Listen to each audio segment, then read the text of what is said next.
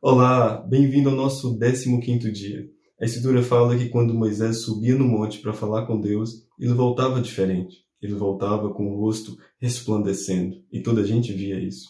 A escritura também nos fala que um coração alegre formoseia o rosto. Ou seja, entende-se com base nesses, nessas duas passagens que há pelo menos dois fatores que fazem com que o nosso rosto, nosso semblante mude. E eles são buscar a presença de Deus e ter um coração alegre. Mas hoje eu quero te dar um truque extra, um truque dois em um. Esse truque está numa outra passagem da Escritura, que diz que na presença de Deus há plenitude de alegria. Ou seja, ao você buscar a presença de Deus, o seu semblante muda. Ao buscar a presença de Deus, você é contagiado pela alegria do Senhor.